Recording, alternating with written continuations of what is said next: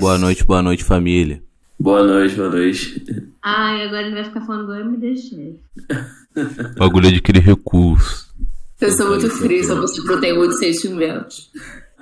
Eu vi esse vídeo, o pessoal falando quando eu assisti Death Note, aí colocaram esse vídeo aí. O pessoal falando, você tem 10 anos e o seu personagem favorito de Naruto é o Sasuke. E aí, Marquinhos DJ, faz o um sample de guitarra. Tá aí, しめて君は目覚めてゆく天使の微笑みで連れ出して E aí, galera, estou começando mais um episódio do Ouvem no Flashback. Eu sou a Gabi e eu. Eu sou a Mari contra a Mario. Eu sou a Leio e infelizmente hoje eu não preparei nada, eu vim totalmente despreparado. É isso, família, só amor no coração. Alexandre, você tá bêbado? Só tirar uma dúvida aqui. Oi. Você tá bêbado? Não, não, não tô podendo beber, eu tô com problema na coluna. Sua vingança. Caraca, eu jurava que eu tava bêbado. Não, Eu, eu sei que tem a ver com remédio que você não pode beber, mas eu achei engraçado você falando que tem com problema na coluna. Tipo, quem tem problema na coluna não pode beber, pode cair no chão, sei lá. Mas enfim. Hoje estamos aqui com o tio Sam novamente. Fala, tio Sam. Salve, salve, rapaziada. Mano, já tô aqui, já. Nem, nem, nem consigo contar mais quantas vezes eu já participei disso daqui. É verdade, acho que foi umas três vezes. A gente falou que a gente ia sair pedir música da última vez, né? Ah, é verdade. Ih, caramba. Isso agora é hora de você sair correndo antes que a Mari perceba. Ih, caramba. O que? O que? Não entendi. Não, não é nada não, deixa quieto. Beleza. Hoje a gente vai falar sobre Grid Island aqui. Só um Tio minutinho, Sam. host, um minutinho. É, antes, antes de começar, eu gostaria só de fazer uma nota de repúdio a mim mesma, porque na semana passada vim aqui gravar, estava profundamente doente, não tinha terminado de assistir o, o arco de Yorkshin, e eu falei mal da Melody, e isso é imperdoável. Então eu queria fazer uma nota de repúdio a mim mesma por ter falado mal da Melody, peço desculpas a todos, e pode deixar, gente, que eu estou muito repudiada. E a minha segunda nota de repúdio também vai pra mim por ter. Vou me retratar aqui, porque agora não odeio mais o Leoro, apenas detesto ele. Ele subiu um pouco na minha escala de. Desceu, na verdade, um pouco na minha escala de ódio, porque realmente no arco de Yorkshire ele teve alguns momentos um pouco icônicos. Então fica aqui a nota de repúdio de mim para mim. Eu posso fazer um adendo? É, a Melody, ela que criou a versão funk Peaky Blinders das músicas, tá bom? É inclusive o Togashi que criou o funk. O Togashi é foda, velho. É, o, o tio Sam aqui pra você, só pra você entender, a gente tem um. É porque assim, os fãs de Hunter x Hunter, eles acham que Hunter x Hunter inventou tudo, né? Então a gente aqui no podcast resolveu que eles estão certos e Hunter x Hunter realmente inventou tudo, então a gente tá fazendo uma coletiva, uma, um, tá colecionando aqui Curadoria aqui. uma curadoria. Obrigada, Gabi, obrigada. Por um momento eu tive um delay aqui. Uma curadoria de todas as coisas que Hunter x Hunter já inventou no mundo. Até agora, a coisa mais importante que a gente já descobriu que Hunter x Hunter inventou foi Jesus. Então vamos descobrir nesse episódio mais quais coisas ele Hunter x Hunter inventou. Hunter x Hunter inventou também o aquela roda do do Bom Dia e Companhia. Verdade. O jogo do jogo, né? É, Ah, exatamente. tá. Pô, agora que o tio Sam já falou, então eu vou falar. A gente tá aqui hoje pra poder falar de Grid Island. E o tio Sam tava falando que ele inventou uma versão dele de Grid Island. Ele é o Jing do mundo real. Quantos Caramba. filhos você já abandonou, o tio Sam? Filler de. Se for de Hunter x Hunter, nem o Hunter x Hunter não tem Não, filler. Jesus, Ué. filho, filho. Ah, tá. Peraí, gente. Peraí, rapaziada, eu acordei agora, calma. Ah, velho, aí é complicado, hein, mano? É mesmo, parando assim pra analisar, eu acho que o, o Jin, ele deve ter mais filho, não? Sim, com certeza. Inclusive, no final desse podcast, o tio Sam vai comprar um cigarro, não vai? É. Partiu, com... Partiu comprar um cigarro e subir em árvore. Bom, antes de começar o episódio em si, queria só dar dois recados, que é, se você gosta desse podcast, recomende para um amigo, e ou então apoie de outras formas também, que também tem os nossos apoios financeiros, e também seguir a gente nas suas redes sociais também é um jeito de apoiar, arroba podflashback em todas as redes sociais. E segundo recado é que vocês também é, podem mandar um e-mail pra gente, se vocês quiserem alguma coisa mais elaborada, fazer algum comentário assim, fale com podcastflashback.gmail.com. Falei certo, né? Inclusive, eu queria falar também recomendar para os inimigos que eh, todo mundo merece ser feliz na vida. é. Bom, mas, gente, uma coisa totalmente aleatória. Eu descobri que hoje é aniversário do Rizoka. Parabéns, ícone! Caraca, que bagulho aleatório, mano. Muito! Sim, porque, tipo, ontem foi. Não, mentira, é amanhã. Eu, ou o aniversário de meu de Mari foi ontem. Eu tava vendo, tipo, algum personagem de Hunter x Hunter que faça aniversário junto com a gente. Eu descobri que dia 6 de junho é aniversário do Rizoka. Parabéns, Então, Rizoga. parabéns pro faz muito feliz. Ih, caramba, eu não sei aniversário do pessoal, não. Não fico pesquisando isso aí, não. Ih, caramba. Eu pesquiso porque normalmente os fãs fazem evento no Twitter, sabe? Tipo, começa a postar várias fanarts e coisas assim, e aí eu quero ver. Então, se é algum personagem que eu gosto, eu pesquiso pra saber quando que vai sair, tipo, várias fanarts. Agora a gente vê. Começa a ter dúvidas da moral de Gabi porque ela deve pesquisar fanart do Hisoka. O Rizoka está a um passo de vender OnlyFans e a primeira compradora vai ser a Gabi. Ai, gente! O meu amor é puramente. Como é que fala? É puro, gente. Mas, mas calma aí, calma aí, peraí. Deixa eu, eu voltar um pouquinho aí, que eu, eu lembro de alguém ter falado que não gosta do Leório. Como assim não gosta A do Leório? Mari, a Mari Eu não gosta sabia que o tio Sam gostava do Leório, eu sabia a cara dele gostar do Leório. É a cara. Mano, não, peraí. Você assistiu o anime todo? Não, o anime todo não. Eu assisti metade dele, assisti até o arco que a gente ia falar agora. Mas eu já odiei ele mais. Agora tá. Ah, então tá explicado. Ah, você ainda vai amar demais ainda o Leório. Mano, o Leório, ele é, ele é o pai do Gon, velho. O verdadeiro pai do Gon, na verdade. Mas ele tem a idade dele. Sim, mas assim, se você for comparar. Pô, mano, o Leório foi mais pai do Gon do que o próprio pai do Gon, né? Eu tenho uma teoria, a minha teoria é de que o Ding, ah, o objetivo dele é matar o Gon pra não precisar pagar pensão. Então ele primeiro tentou matar o Gon no Exame Hunter, não funcionou. Aí agora ele botou, fez, criou um jogo inteiro que todo o objetivo do jogo é matar o filho dele, o filho dele ainda assim sobreviveu. Existem formas mais fáceis dele matar o filho dele, mas ele ainda não conseguiu descobrir. eh, e ele vai continuar tendo que pagar essa pensão aí. Fala, Eli. Inclusive, ele criou um jogo para matar o filho dele e a pediu para presidiários pegarem pesado com o filho dele quando ele for a vez do filho dele. Exatamente. A gente precisa falar sobre a sobre a questão da vulnerabilidade, né? Exploração de vulneráveis no Hunter x Hunter. Mas o Ding, ele acredita na reassociação dos ex-presidiários na sociedade. É, eu queria só fazer um outro adendo aqui, que meu esporte, tio Sam, com a Mari no podcast, é ver a Mari falar mal de um personagem o podcast todo, para chegar no último episódio ela se arrepender e fazer uma errata. Já aconteceu várias vezes. É, vai acontecer de novo, eu tenho certeza. Não, não, não tem como odiar o Leório, mano. O Leório é foda demais, velho. Não tem como.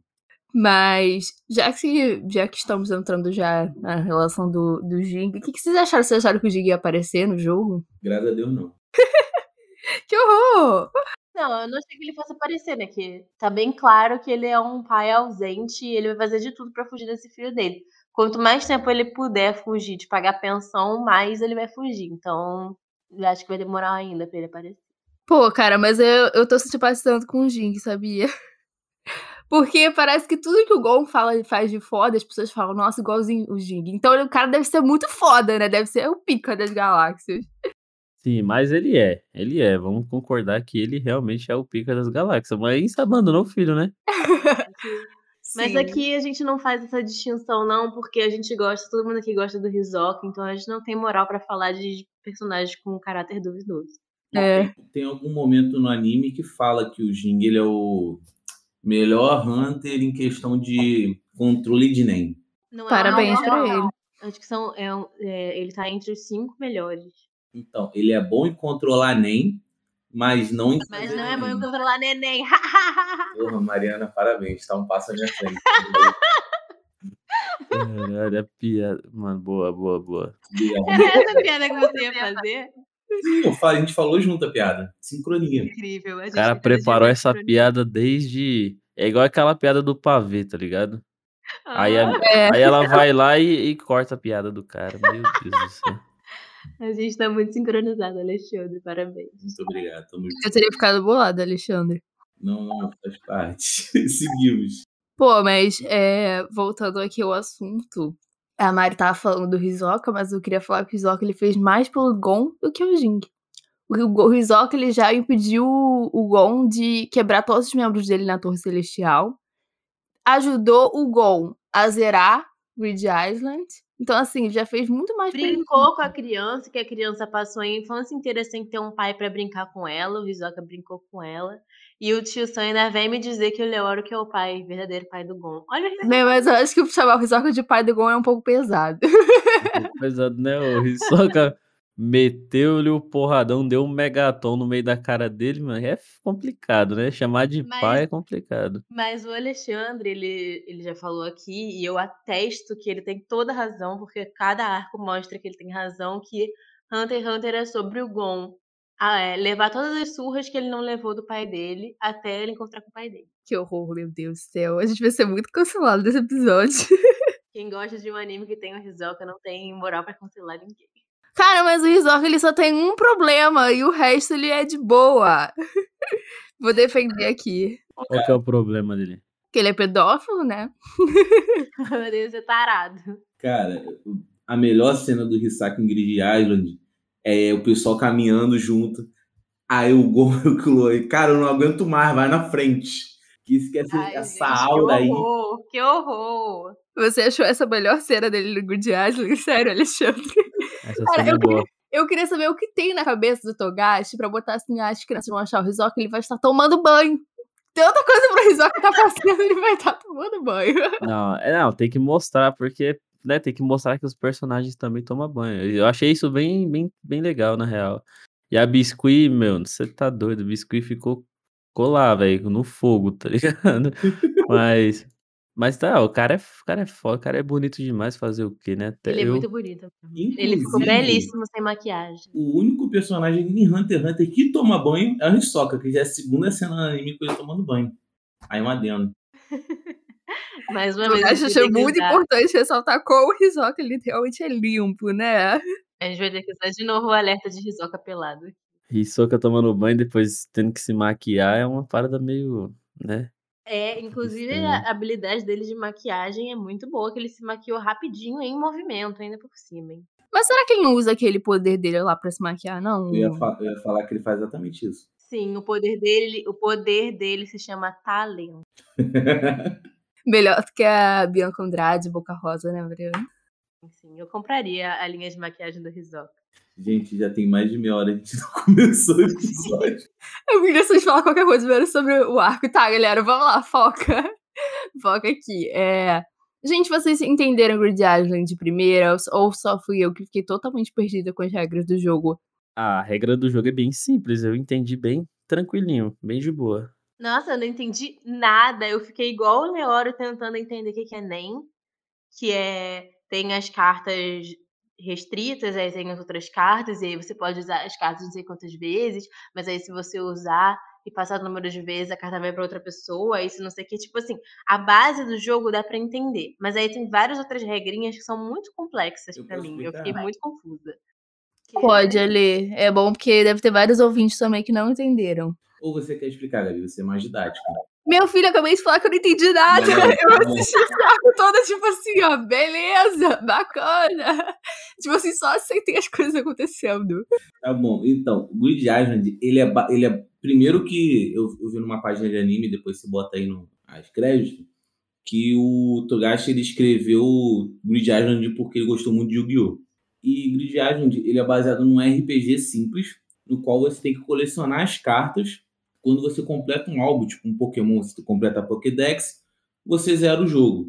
Só que para você participar, tipo assim, você juntar todas as cartas, você tem side quests que você tem que ir concluindo para poder ganhar as cartas. Algumas são simples, como matar um bichinho e você ganha a carta do bichinho. Outras são mais complexas, como aquela do aldeão, que você tem que ajudar os aldeões com determinada coisa para poder curar os aldeões e poder ganhar a carta deles. Então, tipo, são várias situações, como se fosse um RPG, que cada situação te dá uma recompensa quando você age de forma certa. E o pulo do gato desse jogo é para as pessoas não conseguirem todo mundo completar facilmente determinadas cartas, as mais raras, você tem limite de quantidades que você pode ter por ela no jogo.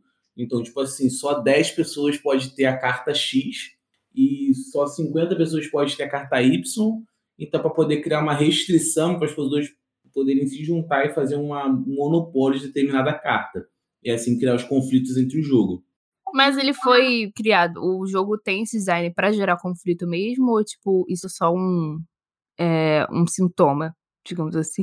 É mais ou menos um sintoma, mas é também uma, um negócio para, tipo assim, não facilitar demais o jogo zerar. Porque, tipo, se pudesse pegar infinitas cartas, você ia farmar aquela carta infinitamente e você ia distribuir para geral, as pessoas iam formar, zerar o jogo rapidinho.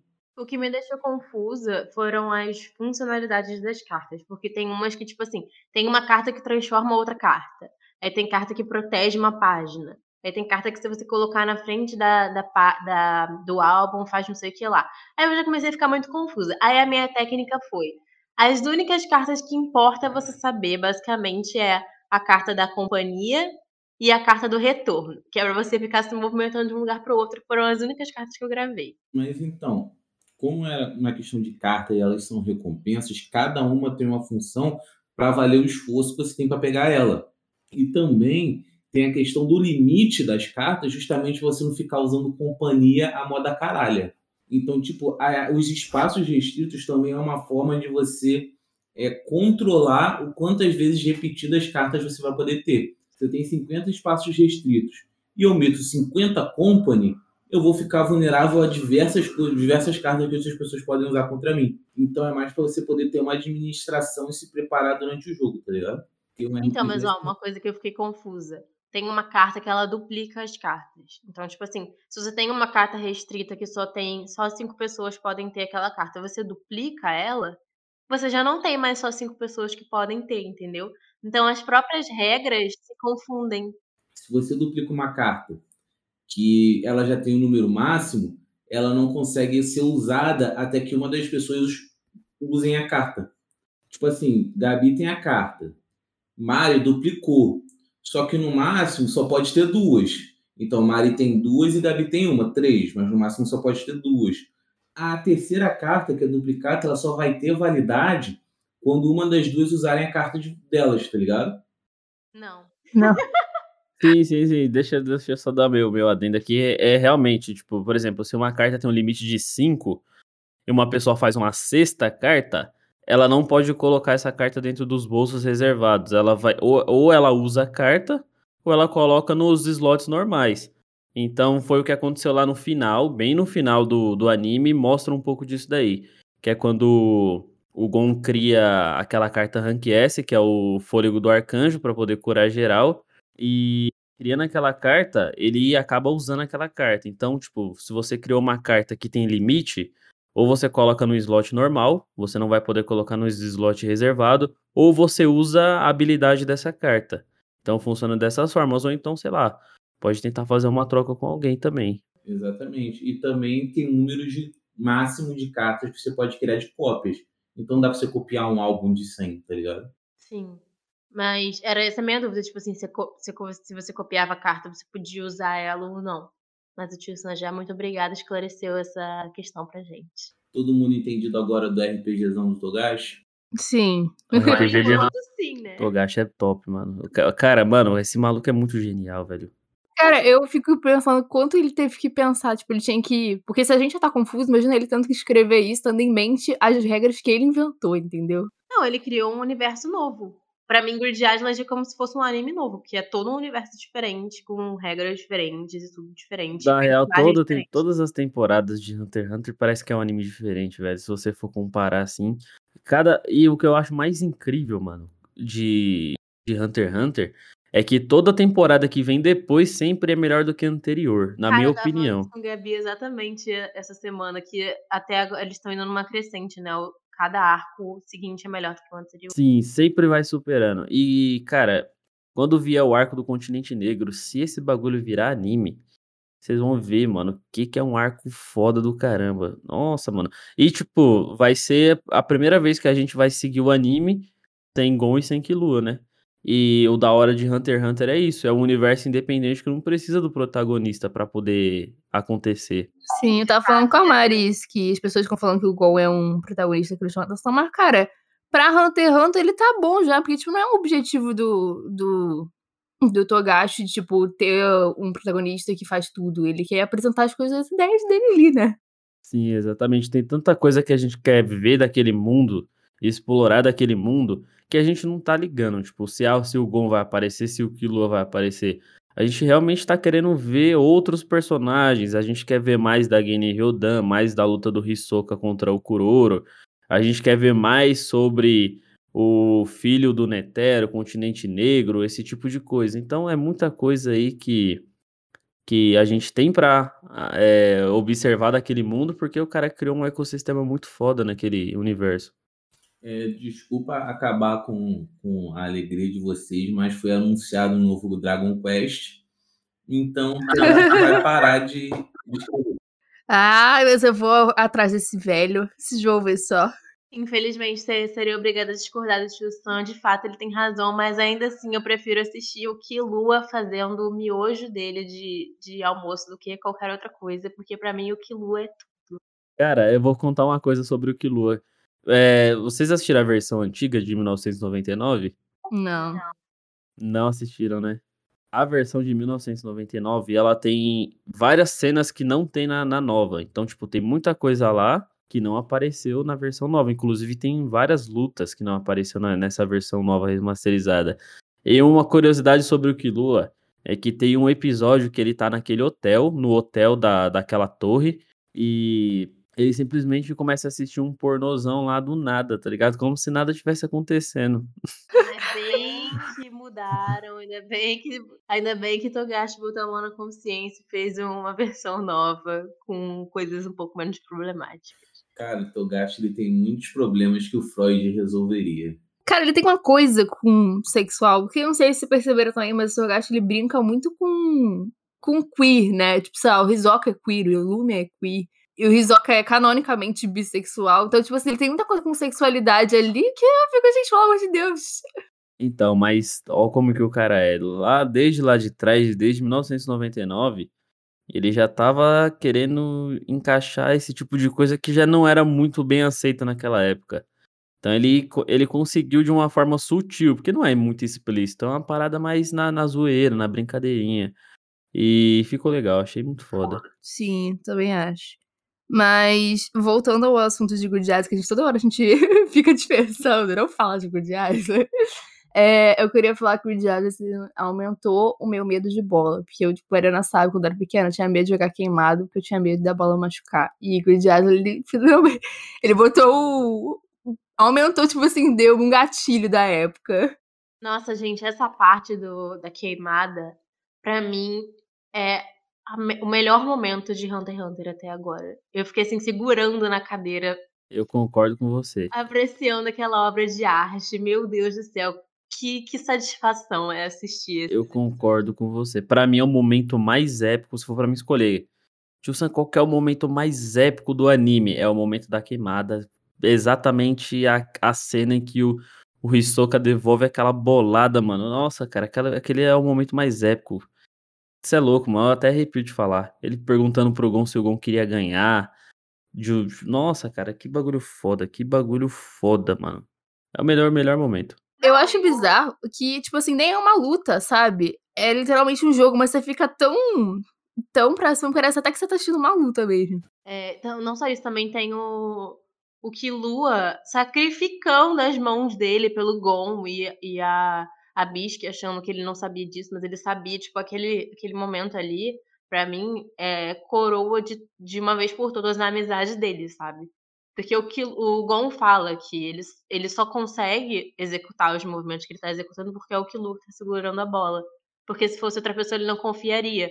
Então, assim, acho que aquele momento ali é, tipo, é o momento mais forte de amizades que eles tiveram até agora. Eu, eu chorei com aquela cena, eu chorei com o discurso do Gon falando eu só consigo segurar porque é o Killua. E o Killua, ai, para, tá me deixando com vergonha. Muito pouco. É, tipo, para além de uma luta, eu acho que o Togashi ele não escreve muito bem lutas. Mas, tipo, ele consegue criar jogos e configurações de coisa mecânica muito bem, tá ligado? E, tipo, parece que Hunter x Hunter são vários joguinhos que ele vai criando, que ele tem várias ideias e ele coloca na história, tá ligado? É, exatamente. Cara, eu nunca assisti Haikyuu, mas eu imagino que seja essa sensação aí.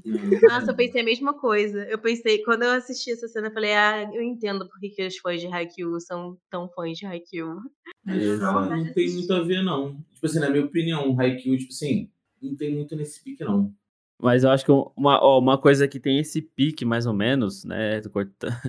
Fala, sem ser Haikyuu, eu acho que é Kuroko no Basket. Chega bem próximo disso É, daí. mais.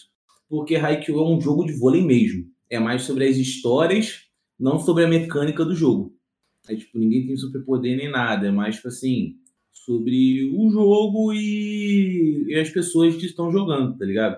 Mas que o Chrono Basquete tem mais habilidade, tem mais mecânica. Eu acho que realmente o Tio ele foi muito sagaz. Cara, Kuroko no Basket é, é. Fica aí a recomendação. Pra quem tem preconceito com anime de esporte, vai quebrar todos esses preconceitos quando assistir Kuroko no Basket. Porque, mano, que anime incrível, cara. Que anime incrível.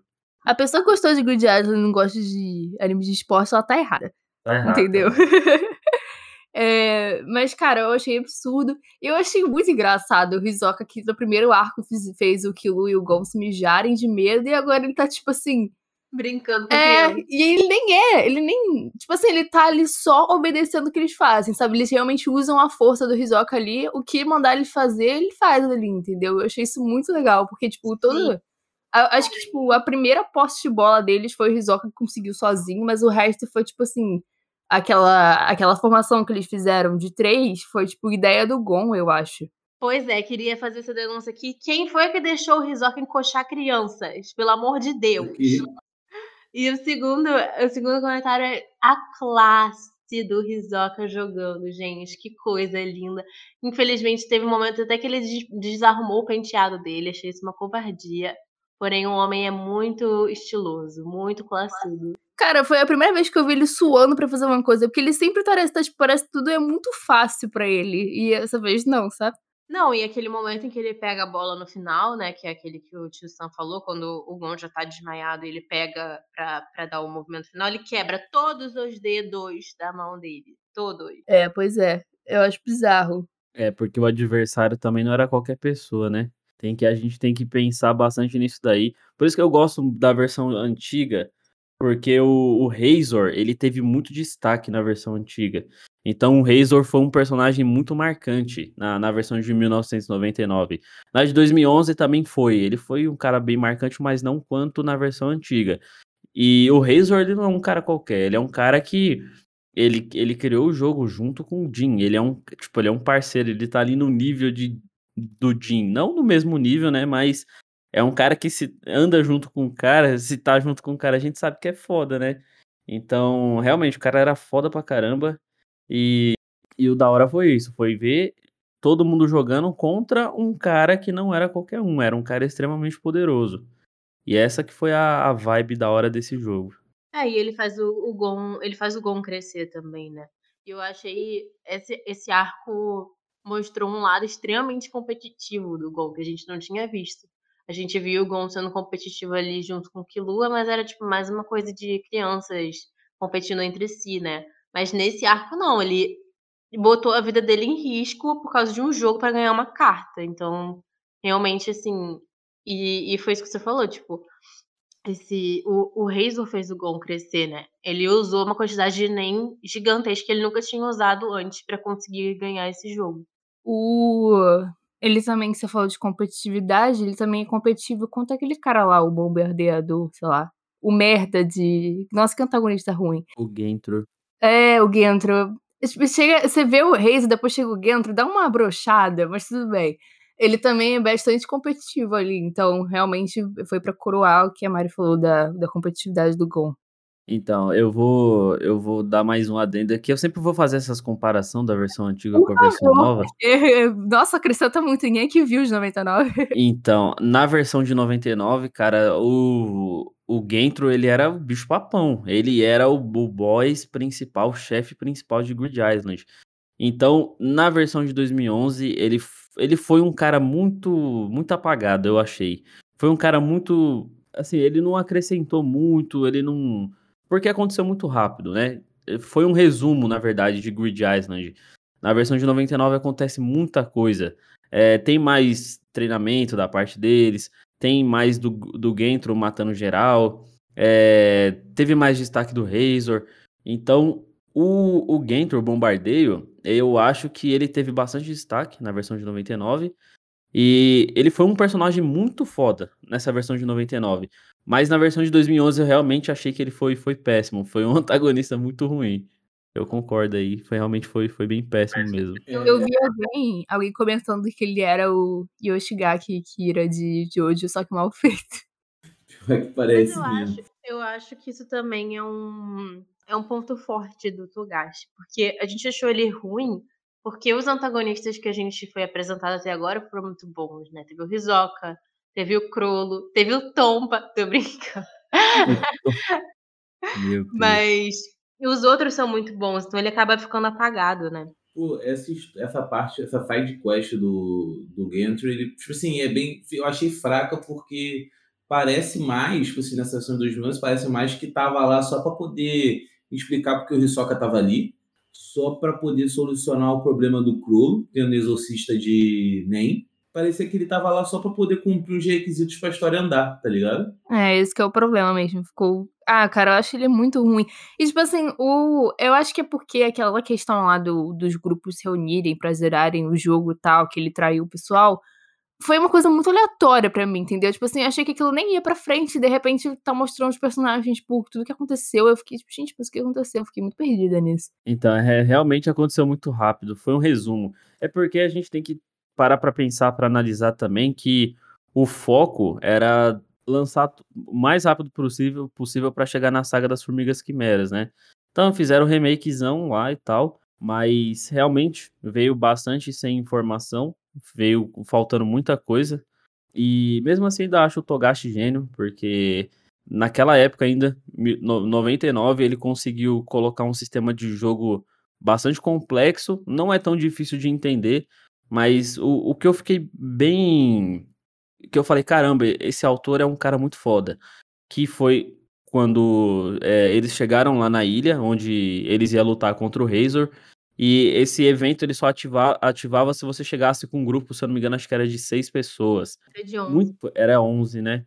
15, gente. Era 15? Eu não lembro a quantidade. Não Era um bondão, um rolezinho no shopping. Enfim, é, muita gente não conseguiu aquela carta, não sabia como conseguir aquela carta. Então, isso foi da hora, porque não era um- uma coisa simples, era uma coisa que precisava ser em grupo. Como na parte dos aldeões também. Todo mundo provavelmente ignoraria esses aldeões, porque eles estavam bem no começo do jogo. Quem diria que uma carta tão rara estaria bem no começo do jogo? Ninguém pensaria nisso. Então, foi uma sacada genial que eu achei para ele poder ter implementado nesse jogo também. É, também é tipo, é um jogo que é feito pra você ampliar suas habilidades de Hunter, né?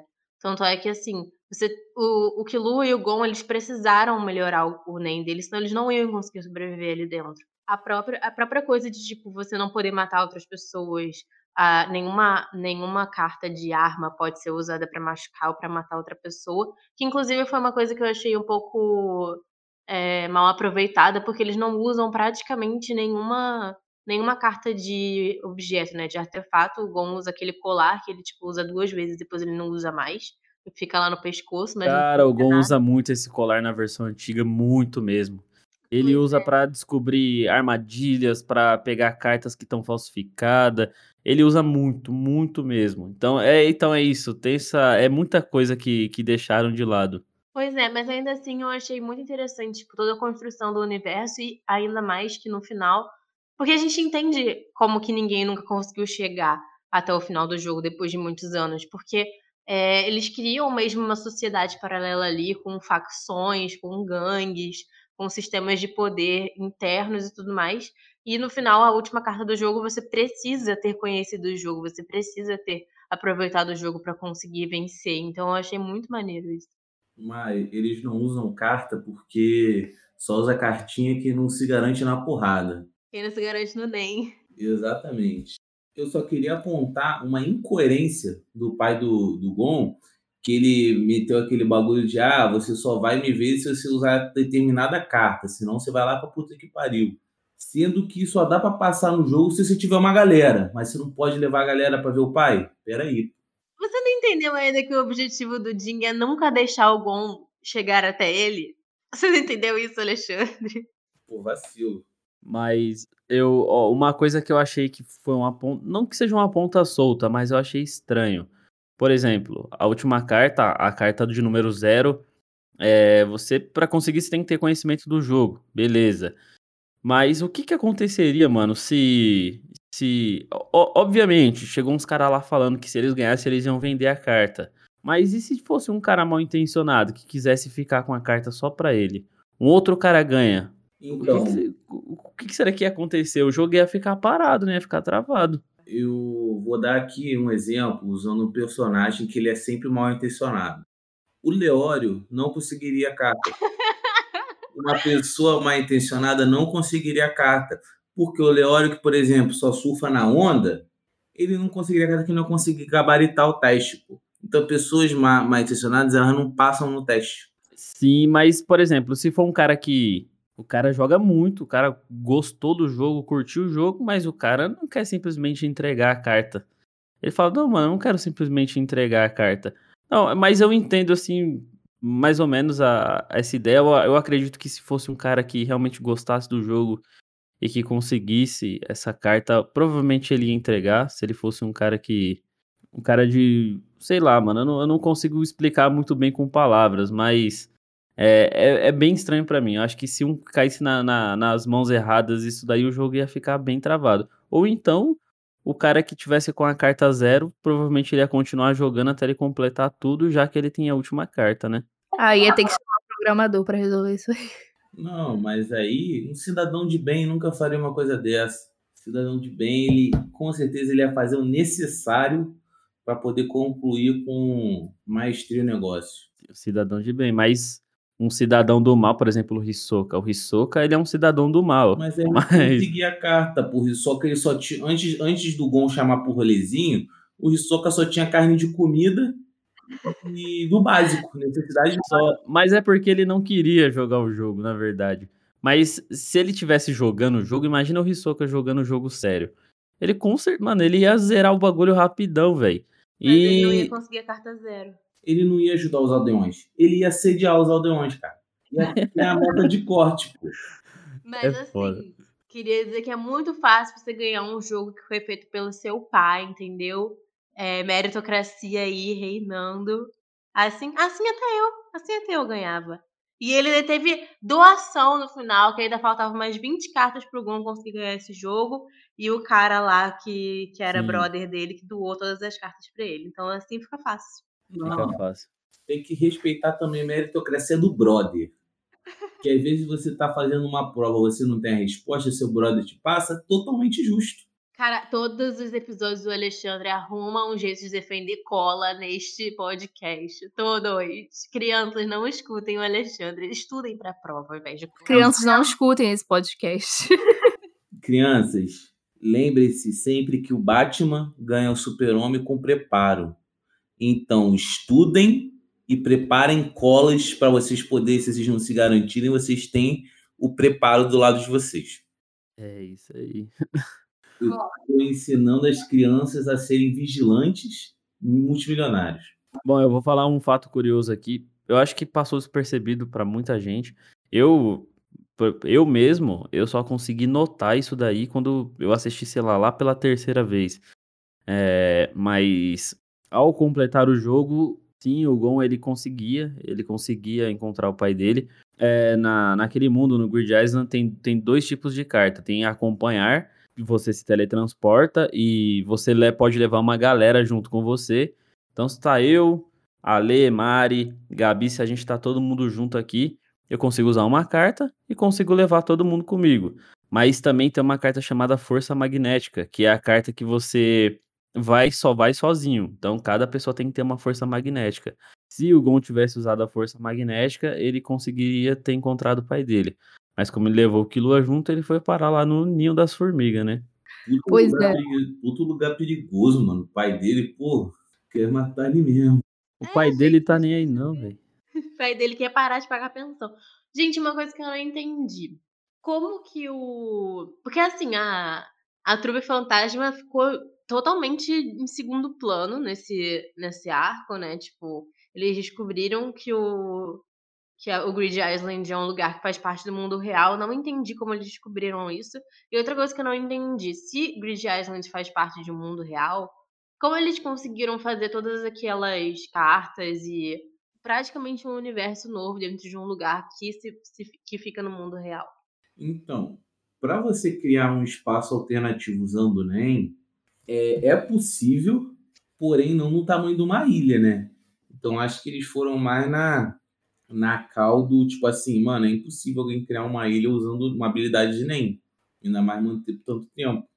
E ainda mais usando videogames aleatórios como entrada. Então, tipo, Pois é, porque, tipo, a entrada deles é um videogame e aquelas cartas, elas não funcionam fora de lá. Quer dizer, funciona, né? Porque quando eles, eles saem, eles conseguem usar a carta. Mas assim, por que, que nenhum outro lugar do mundo tem é, usa esse sistema de cartas, por exemplo, entendeu? Não, é tipo, porque o, o, o Jing, ele criou isso daí pra aterrorizar o filho, não foi pra fazer o mundo um lugar melhor. O Jing, ele quer dar o rolê dele, não quer ajudar o mundo, tá ligado? E eu acho Exatamente. que as cartas, elas, tipo assim, como elas são poderes muito fortes de NEM, elas devem ter várias restrições. Uma delas é usar só dentro, só funcionar dentro da, tipo assim, só funcionar dentro da ilha ou em quem, vence, quem zerar o jogo, tá ligado? Quem tiver autorização do GM.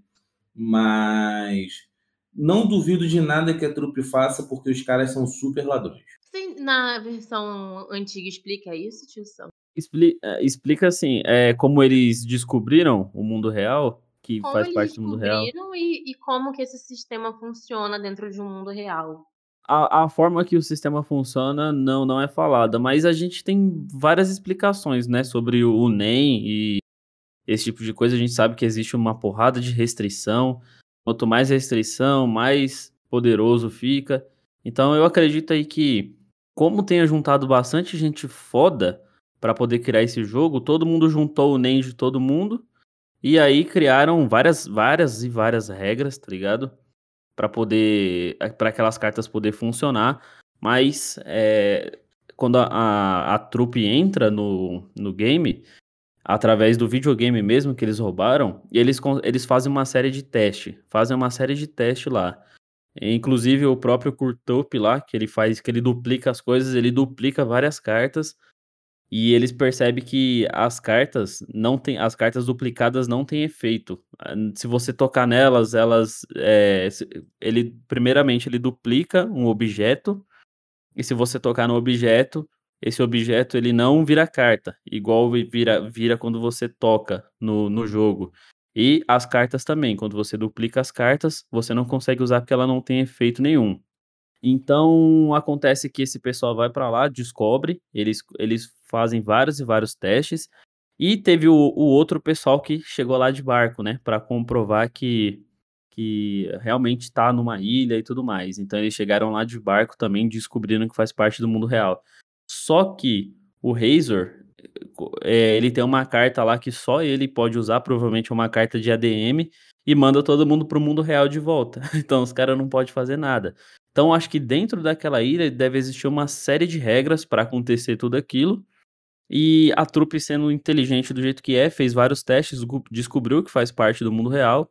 Chegaram lá de barco, mas o cara é foda. O cara tem uma carta de ADM lá, mandou todo mundo de volta. Quem não tava registrado, volta pro mundo real. Amém, tio Sam. Mais uma vez um convidado salvando o podcast. Aham. Esse podcast, esse podcast basicamente é pra gente tirar nossas próprias dúvidas dos animes que a gente assiste. Sim. Oi, gente, é, agora mudando um pouco de assunto, é, pela primeira vez a gente viu, pela primeira vez a gente viu o Killua usando o ioiô dele. Primeiro e último. Primeira e última? Sério? Caramba. Não, não, não. Ele usa, ele usa ainda na, na saga das formigas, ele usa. Usa não, usa. Usa.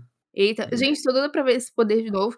E, tipo, eu- isso me lembrou um episódio passado que a Mari falou que o Killua, ele tem um estilo muito de mistura de assassino com criança, porque, tipo, as coisas que ele usa são de criança, mas ele veio de uma família de assassinos, e o Yoyo é, é a per- visão perfeita disso.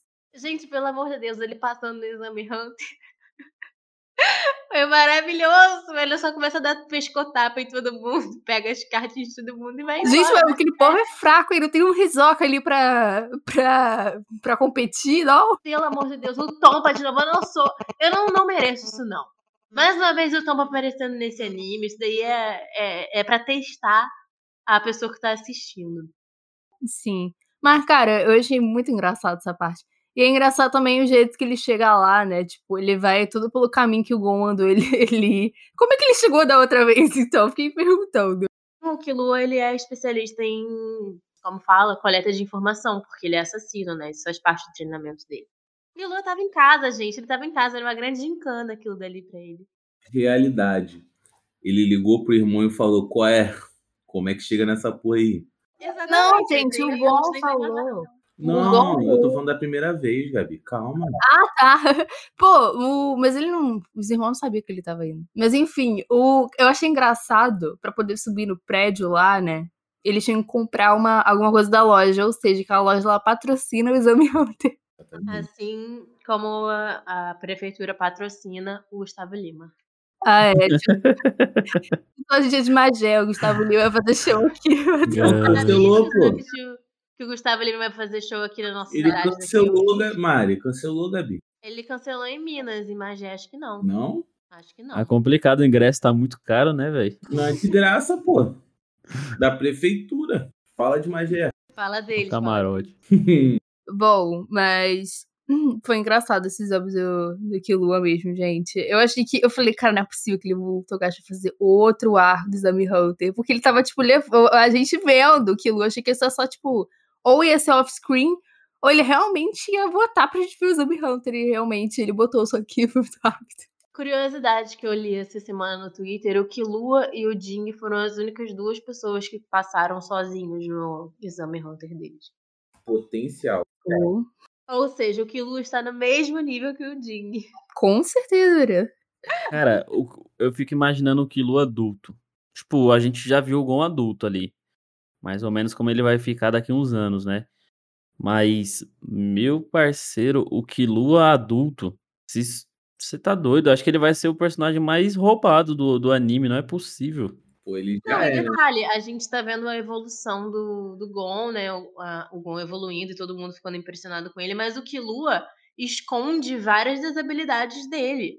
Tipo, aquela, aquele negócio de, de eletricidade que ele conseguiu fazer sozinho, ele não usou quase em nenhum momento. A Abisk, inclusive, eu acho que ela não sabe que ele tem essa habilidade. Sabe sim. Ele Sabe, mostrou sabe. pra ela? Não lembro. Sim, ele mostra, ele mostra e ela até fala que. Ela até, no momento em que ele mostra, Ah, é. ela, até, ela até fala, nossa, é, é até estranho ver ele sorrindo, porque é- Sim. ela acha que ele É, passou verdade. por muito, muita coisa ruim pra poder a- alcançar aquele nível de. Aguentar aquela É eletricidade, verdade, eu né? tinha esquecido disso. Mas assim, tipo, ele pode, ele pode evoluir muito nisso ainda, que ele é, é uma habilidade que ele criou, só ele consegue fazer isso, o Gon não consegue, porque até agora as habilidades do Gon são coisas que ele, é, qualquer pessoa que tem nem que seja da mesma categoria dele pode fazer, o Killua não, o Killua inventou isso pra ele, e ele já tem as habilidades de assassino que ele quase não usa, tipo, aquela habilidade que ele tem de explicar o corpo dele, confundir as pessoas, então, tipo, o Killua, ele tem mais potencial do que o Gon, ao meu ver. Sim, ele tem muito mais potencial. E, e sem contar que. Acho que acredito que, que as, as meninas aí não chegaram ainda na saga de, das Formigas Quimeras. Não, não Mas chegou, não. Vocês vão ver. O, o Killua não usou muito isso daí em- realmente em Grid Island. Mas é porque a gente vê que ele usando essa habilidade de eletricidade, ele gasta muito do NEM dele. Isso daí é bem, é bem óbvio quando a gente vê lá na saga das formigas ele usando essa habilidade. Mas, mano, essa habilidade ela vai ganhar um upgrade tão absurdo, tão absurdo, que é por isso que eu falo, mano. Ele vai ser o personagem mais roubado quando ele tiver adulto, porque o nível que ele alcançou na saga das Formigas Quimeras, é, eu posso até comparar aí, sei lá. Eu posso comparar que ele conseguiu um nível semelhante ao do Netero só na base do que ele conseguiu desenvolver. O problema é que ele não consegue usar por muito tempo, justamente porque gasta muito do NEM dele. Mas como ele tem bastante habilidade no controle do NEM, com o tempo ele aprimorando essa habilidade, ele vai se tornar o Hunter mais roubado do anime, porque a velocidade que ele atinge é basicamente um instinto superior. A gente pode comparar assim. Ele consegue reagir a qualquer ataque do inimigo e o inimigo não consegue reagir aos ataques dele. Então ele fica muito roubado, muito roubado mesmo. Eu acho que quando ele tiver adulto, provavelmente ele vai conseguir saber o que o inimigo tá pensando pelos impulsos elétricos do cérebro do inimigo. Então vai ser um personagem muito roubado. Ô tio Sam, Então, é porque ele não chegou na puberdade. Quando chegar na puberdade vai cair muita coisa. Pode ficar tranquilo. vai nada. Isso aí, isso aí explica um dos motivos do Ding estar fugindo do Gon. É que ele tem medo de ser superado pelo, pelo Killua. Então ele tá fugindo aí pra, pra continuar no topo. Aliás, gente, mais um arco que o Gon ele apanha pra. Ele, dessa vez ele apanhou pra um loiro, né? O bingo dele. Que ele já apanhou pra carecas, pra veteranos, pra palhaços. E agora pra um tudo. loiro. Idoso. Vocês vocês lembram do primeiro episódio como é? Vocês lembram, né? Lembra, né? Sim. uhum. O primeiro episódio da saga de 99 começa com o Gon no meio da floresta. Ele tava lá no meio da floresta e aí é, tem uma marca de garra numa árvore. E o Gon não, tipo, tava lá moscando e aparece um urso gigante. E esse urso tenta atacar o Gon. E aí é nessa hora que o Kaito defende ele. Então o Kaito ele aparece no primeiro episódio do Hunter x Hunter antigo. E, é, a gente vê isso daí acontecendo na, assim que acaba o Grid Eyes, a gente começa a saga das formigas. É, eu vi esse episódio. A gente vê um flashback disso, mas não teve isso no anime no, na, de 2011. Mas em no- Pois é, eu fiquei muito confusa com isso, porque eles meteram esse flashback ali. Eu fiquei, gente, mas de- quando foi que isso aconteceu? Exato, mano. É um flashback importantíssimo. Mas na versão de 99, o Kaito aparece no primeiro episódio, ele salva o Gon da morte e depois ele vaza. E aí, quando ele se encontra de novo, o Gon lembra dele. E aí ele fala: Não, eu, eu tava lá na Ilha da Baleia porque eu tava coletando informações sobre o Jin naquela época. Aí ele até fala: Caramba, esse garoto cresceu, que não sei o quê. Tipo, ele percebe, né, o quanto o Gon tá diferente. E, mano, foi- é muito foda, cara. É muito foda. E que cortaram uma parte importantíssima, mano. Eu não sei por que que fizeram isso. Faltou, faltou mesmo. É por isso que eu falo. A versão de 2011 é uma versão muito resumida. Então tiraram muita coisa importante. Como, por exemplo, é, teve várias lutas na, naquela, na torre. É, teve várias lutas do Killua, importantíssima. Teve umas lutas muito foda lá que faltou.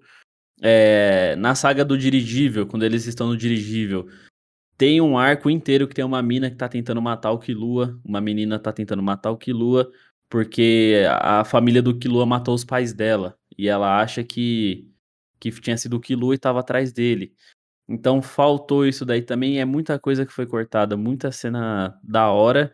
Não, eu, eu até arrisco dizer assim que a maioria das cenas que foi tirada não, não faz muita diferença pra história. Não, tem, não faz muita diferença. Tipo, as lutas que foram tiradas, essas cenas que foram tiradas, não faz muita diferença. Mas era um adicional legal que dava pra assistir e a gente ia gostar de assistir. Com certeza, tudo que tem o Killua eu gostaria de assistir. Bom, aí vocês querem comentar mais alguma coisa sobre Grid Island? Ah, Hum. Acho que a gente tem que comentar sobre o treinamento deles com a Bisque, né? Que a gente não É, a comentou. gente falou nada sobre a Bisque, né? Gente, o que vocês acharam Gente, da a Bisque? Bisque, a Bisque, ela é a Graciane Barbosa. Quero que, não sei se vocês perceberam isso, que o Hunter x Hunter ele inventou o conceito de Graciane Barbosa através da Bisque.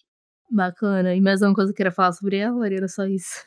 Não, eu queria falar que, tipo, eu achei muito, muito maneiro. é, porque tem um momento quando a gente vai aprender sobre o NEM que eles falam que o NEM, ele é. Que a gente até brincou que, que o NEM, que a Avril Lavigne usa NEM. Porque uma das propriedades do NEM é você manter a jovialidade.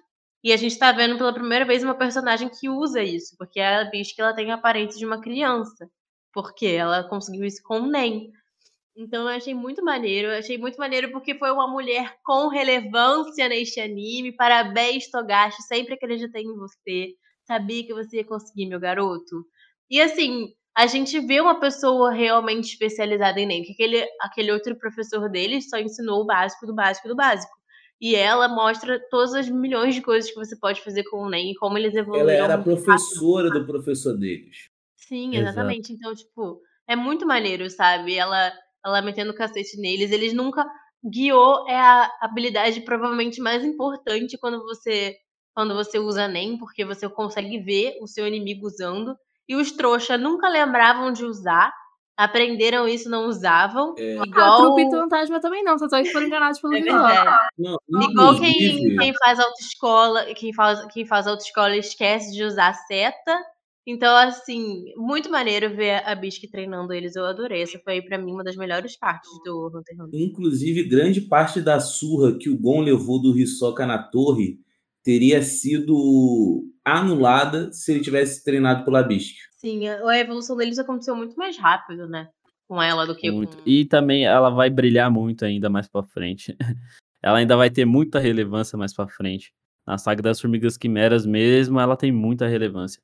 E o da hora de Hunter é isso daí, né? É você ver realmente a evolução dos personagens, você vê. Não é simplesmente os personagens que tirou poder ali do, do nada e os caras ficou forte do nada. Não é bem assim. A gente realmente vê os personagens treinando do começo até o final do anime. Então a gente consegue acompanhar a evolução deles e eu acho isso daí muito foda. Mas deixa eu falar, tio Sam, minha maior crítica a Hunter x Hunter é justamente que você elogia. Que eu acho que eles treinam, treinam, treinam e eles estão sempre apanhando. Tipo, essa luta aí do Yoyo do Killua. O Killua tava passando sufoco por um, por um boot, pô. O cara Ru, quem é, quem é ele? O, ca- o parceiro do vilão, segundo, tá ligado? Exato. Nossa, mas Alexandre, o Kilo tava bem tranquilo nessa luta. O Gon que apanhou que nem. Pelo amor de Deus! Eles, eles, é, a, gente, a gente já sabe que o Gon gosta de apanhar, né? A gente ficou, isso bem- ficou bem claro pra gente desde o início. E aí, nesse arco, eles simplesmente resolveram aceitar que o Gon gosta de apanhar e deixaram ele ser usado de isco. O moleque perde braço, perde, perde mão. E a galera deixa, sabe? Porque Perde ele gosta perna. de apanhar. Por quê? Cara, perde perna, perde tudo, pô. Pô, mas isso que eu fico bolado. Os caras treina, treina, treina, treina. Parece que estão suma, supra-sumo da força. Aí na hora do vamos ver, apanha. Nossa! Mas é, é porque você tem que ver que, na verdade, eles estavam fracos, né? Tipo, a gente já fala, caramba, os- que nem o, o Gon treinou lá na casa do Killua lá. Pegou os copos lá de 50 quilos, vassoura de 100 quilos. E aí você fala, porra, os caras tão fortes, mas na verdade, velho, aquilo dali não é nada comparado aos inimigos que vai vir pela frente. É, E- o que eu falei, eu falei, ó, só que eu falei no outro arco, que tipo, as lutas de Hunter você tem que imaginar que cada chute ali é uma tonelada, sabe? Porque eles usam o NEM pra se proteger. E o NEM, ele, tipo assim, permite que as pessoas lutem no nível, tipo, Dragon Ball, sabe? Mas, Exatamente. O que me deixa bolado é que, cara, eles treinam, treinam, treinam. É, por exemplo, o Gentro. O Gentro, em 2011, ele não é nada trabalhado, ele não parece uma ameaça. Ele só parece uma ameaça se ele conseguir usar a habilidade dele, tá ligado? Cara, você tem que assistir a versão antiga, mano. Esses, esses malucos, esse, esse trio, na versão antiga, era o bicho papão. Era tipo. Eram uns caras que você falava, caralho. Agora, quando chegou a luta deles, que a, a Biscuit fala, é, pronto, a gente não tem mais tempo, tem que ser agora. Quando chega na versão de 99, quando chega essa parte do anime, que você vê que o Gon vai lutar contra o Gentro, meu parceiro, ali você já fica na euforia gigantesca, porque realmente o personagem é muito mais trabalhado, não só ele, a equipe dele, o trio dele também.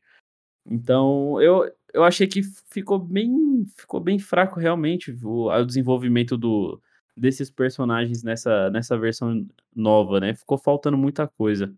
Não, assim, eu acho que o desenvolvimento realmente foi ruim. A gente não sabe nada deles, mas, gente, a gente tem que lembrar que Grid Island é um jogo pra Hunters. Ninguém que tá ali é fraquinho, entendeu? Eles têm que passar por uma pré-seleção antes de entrar. Você precisa obrigatoriamente saber NEM pra você entrar ali. É uma galera que tá ali naquele universo, conhecendo aquela ilha há anos. Então não tem ninguém fraquinho ali, sabe? São pessoas experientes. Então, ainda que sejam pessoas, tipo, como o Alexandre falou, Ru, mas são pessoas experientes que são muito fortes, sabe? Então, é totalmente compreensível é, o, o Gon e o Killua apanharem e tal, até que, a, ainda que eu acho que o Killua nem apanhou praticamente, ele apanhou porque ele quis, fazia parte da estratégia dele, agora o Gon realmente apanhou, mas assim, era um cara forte pra caralho, ele matou centenas de pessoas dentro do jogo, pessoas que eram fortes, inclusive, então acho que faz muito sentido, assim, é bem... Eu discordo porque ele matou na covardia, eu acho que, mas tipo assim, não tô falando que eles são fracos, mas tô falando que eles não criaram aquele sentido de urgência, tá ligado? De você se sentir, tipo assim, pô, fudeu, tá ligado? Por exemplo, um cara que era para nivelar a força no começo do ar, que era aquele cara lá que tava examinando eles para entrar no bagulho ou não, que era aquele soldado lá. Ele, pô, dá um pulo aí, quero ver o recorde de vocês. Ele, ele dá um pulinho, os caras vão lá, vai lá no céu, tá ligado?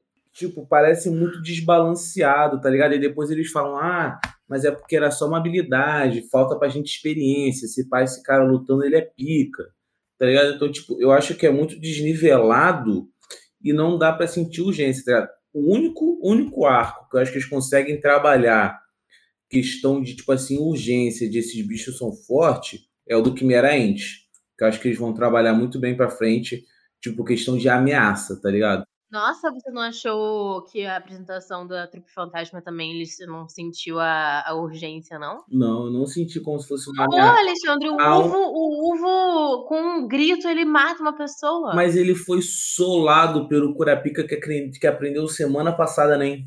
É, Mas mas aí eu cura era especialista, né, velho? Não, mas pô, tá entendendo o que eu tô querendo dizer? Tipo, é, não criou aquele sentido de urgência de. Eu Entendeu? concordo. De não ter pra onde correr, né? Sim, eu concordo. Eu E concordo. tipo assim, pra, antes dos Quimeraentes, uma batalha de NEM era uma caixinha de surpresa, porque às vezes uma pessoa pode ser muito mais forte fisicamente que a outra, mas ela pode ter habilidades que equilibram a luta. Então, tipo assim, às vezes um cara pode ser muito forte, mas você tem uma habilidade que é o ponto fraco do cara. Então o universo ele fica meio equilibrado, tá ligado? Por exemplo, o Gentry ele tem uma habilidade apelona, porém ele poderia, tipo assim, ser quebrado se, não, se a pessoa já soubesse qual é a habilidade dele. Que a pessoa não ia dar mole na luta de ele ativar a habilidade, tá ligado? Então, tipo, eu achei, achei muito equilibrado as coisas. Por isso que eu ficava frustrado quando o Gons treinava, treinava, treinava, sabia a habilidade das pessoas e mesmo assim chegava e apanhava. Já em Quimera Entes as coisas vão mudar um pouquinho. Ah, mas eu achei que esse- essa luta dele contra o Gentro foi bem equilibrada, porque ele já sabia as habilidades do Gentro. E o Gentro, ele só ficou sabendo que ele sabia durante essa luta. Tanto é que ele fala, ué, ele tá se protegendo, ele sabe qual é o meu poder. Cara, essa luta é incrível, mano. Essa luta é incrível. A inteligência que o Gon usou pra poder se defender dos golpes dele, porque o Gon sabia que era mais fraco do que ele. O Gon sabia que ia apanhar, mas o Gon foi muito, tipo, ele usou, ele usou muito macete pra poder vencer aquela batalha. Eu achei isso incrível. E ele ficou três semanas treinando única e exclusivamente pra lutar contra o Gentro, né? Bom, na, na versão de 2011, o Gentro, ele, ele causa terror porque ele vai atrás de muita gente pra matar muita gente. Você vê o tempo todo no arco, todo mundo fugindo dele, correndo dele, todo mundo falando dele, porque ele é falado do começo ao fim. Na, na saga de Grid Island de 1999, ele é falado do começo ao fim. Desde quando começa o jogo, quando começa o jogo, você já vê o pessoal comentando. É, fiquei sabendo que tem uma pessoa que foi que morreu bombardeada. Tipo, você já vê todo mundo assim já comentando dele. Então, ele é comentado do começo ao fim. A versão de 2011 realmente deixou a desejar, mas eu acho que também teve um furo de roteiro aí, porque se a Biscuit é mais forte do que o Gon, do que o Killua, eu acho que ela que deveria ter enfrentado ele e não ter mandado o Gon pra poder enfrentar ele. Sim. O Gon não ia aceitar isso porque ele é competitivo e ele é protagonista. Então ele tem que protagonizar. Mas é, é um personagem muito forte. O Gentro é um personagem muito forte, muito muito apelão. Você vê assim que na, pelo menos na versão antiga, tem uns caras que são pica foda demais lá, que é os caras tipo um dos melhores jogadores. Vai enfrentar ele e apanha, morre. E os caras falam: caramba, não tem como, a gente tá todo mundo fudido aqui agora. É, cara, eu vou fazer essas comparação porque realmente, mano, realmente a versão de 2011 foi um resumo do resumo. Então faltou muita coisa. Eu concordo, né? Quem assistiu a versão 2011 realmente vai achar que foi muito corrido, que o Gon treinou à toa, que tipo, treina, treina, treina e não vence. Mas a forma que foi apresentado esse personagem foi muito vaga nessa versão nova. Na versão antiga, não. Na versão ele é- realmente era apresentado como um personagem fodão. Não, em questão de desenvolvimento, eu realmente achei ele bem ruim, mas essa luta eu achei incrível. E eu achei que fez bastante sentido. Mas isso que você falou, tio Sam, por que, a Bisque não, não enfrentou, eu acho que isso também faz parte do treinamento. Porque se o Gon quer conhecer o Jing, e o Jing botando um monte de empecilho que ele tá colocando, é, sabendo da ameaça da trupe fantasma, tendo o Hisoka que quer bater no menino, ele precisa aprender a passar por essas coisas, entendeu? Então, tipo, ele sabendo também que tinha aquela carta de cura, eles apostaram aquilo ali pra acelerar o treinamento do Gon pra vida mesmo, sabe? Sim, sim. Então, acho que fez. Eu acho que por isso que ela não, não lutou contra ele ali. Faz sentido. Faz É uma ótima sentido. professora, uma professora que te ensina para a vida, não apenas para o vestibular. Ela é uma especialista, ela é realmente um personagem muito foda. Especialista aí que conseguiu alcançar o nível de especialista na base do treino. Então, tipo, ela não é igual o Kurapika, que já nasceu especialista, já tem essa habilidade, ela conseguiu isso treinando. Então, realmente um personagem muito foda, muito casca grossa. Tava ali pra conseguir ali o mundinho azul, né? E eu acho que eu queria ver, mano, eu queria ver mais a Biscuit sei lá, participando de algo mais sinistro. Tipo, no continente negro mesmo, eu queria ver mais a habilidade dela. Eu queria ver mais a Bisque com a habilidade de Graciane Barbosa dela, que ela é muito mais foda nessa, nessa forma também. Sim, ver mais lutas dela nesse sentido aí seria uma parada muito foda. E a gente não viu nenhuma técnica dela de combate ainda. Nem a gente não viu nenhuma arma dela de Nen ainda, por exemplo. A gente só viu a habilidade de cura, mas é aquilo, né? Cada personagem tem vocação pra um tipo de coisa diferente. Mas como ela é especialista, eu acredito que ela deve ter um arsenal sinistro aí de habilidade que não foi mostrada. Sim, com certeza. Uma última coisa que eu queria falar é que a gente fica zoando é, o, a situação de vulnerabilidade aqui deles ficarem explorando preso e tudo mais. Mas aquele discurso final lá do, do Kilua, eu achei muito bonito e eu achei que foi uma, uma forma do Togashi, que o Tissan já tinha falado, né? Que ele traz algumas discussões que são bem inovadoras pra época. Porque a gente fica zoando esse negócio de que o Togashi é a favor da ressocialização do, do criminoso na sociedade.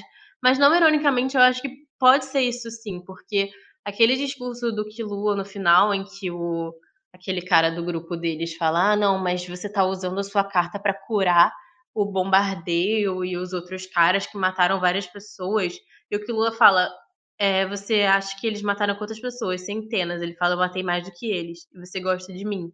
Então, eu achei muito bonito esse discurso, porque todos eles têm podres ali, sabe? Todos eles fazem coisas que são questionáveis e coisas que são erradas.